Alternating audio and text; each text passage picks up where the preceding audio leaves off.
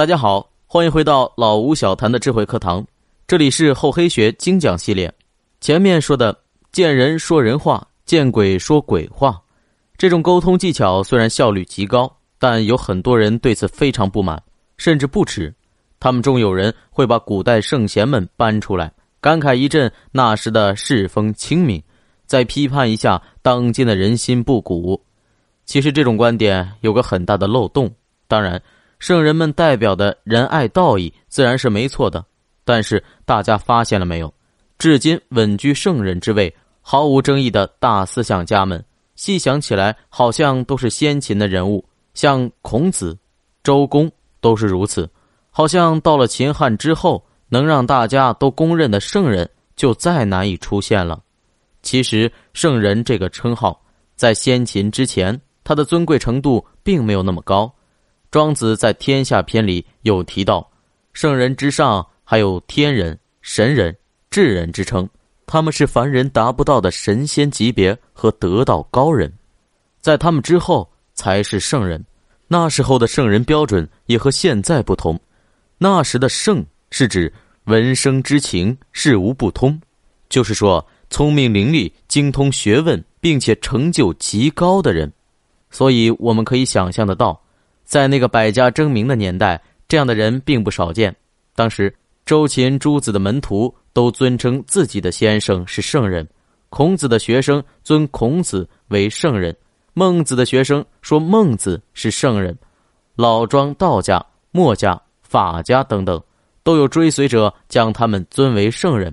那为什么能流传至今的圣人却这么少呢？那是因为后来这个字又引申出了。神圣的意思，这就和君王、帝王相关了。有朋友应该知道“朕”这个字，最早也是一个普通人的自称，后来才被用作帝王专属。圣字也是一样，到了汉武帝时期，罢黜百家，独尊儒术，于是孔子就被挑出来奉为圣人。那么往前推，孔子所推崇的文武周公，自然也是圣人了。往后顺。奉行孔子思想的帝王称自己为圣，也就顺理成章了。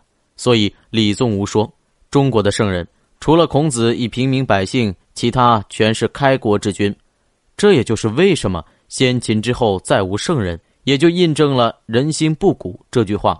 我们回顾一下整个中国古代的圣人历史，就好像先秦之前的都是仁义道德，先秦之后就世风日下了，这难道不是很奇怪吗？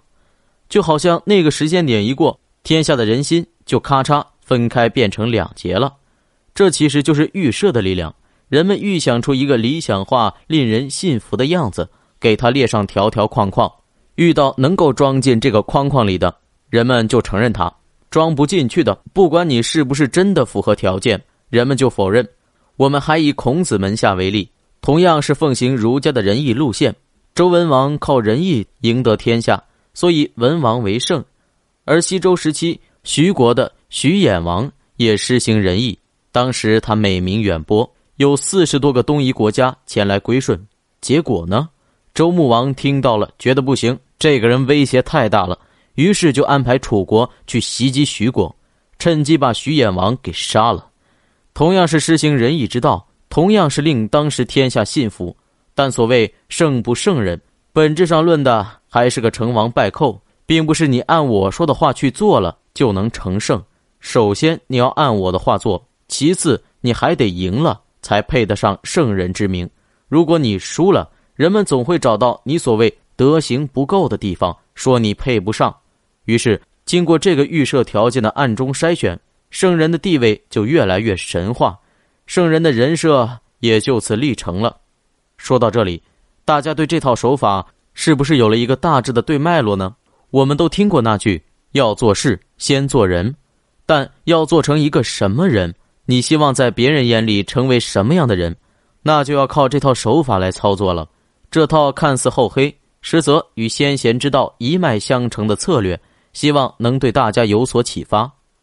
感谢大家收听厚黑学系列，欢迎继续关注老吴小谈，我们下节再见。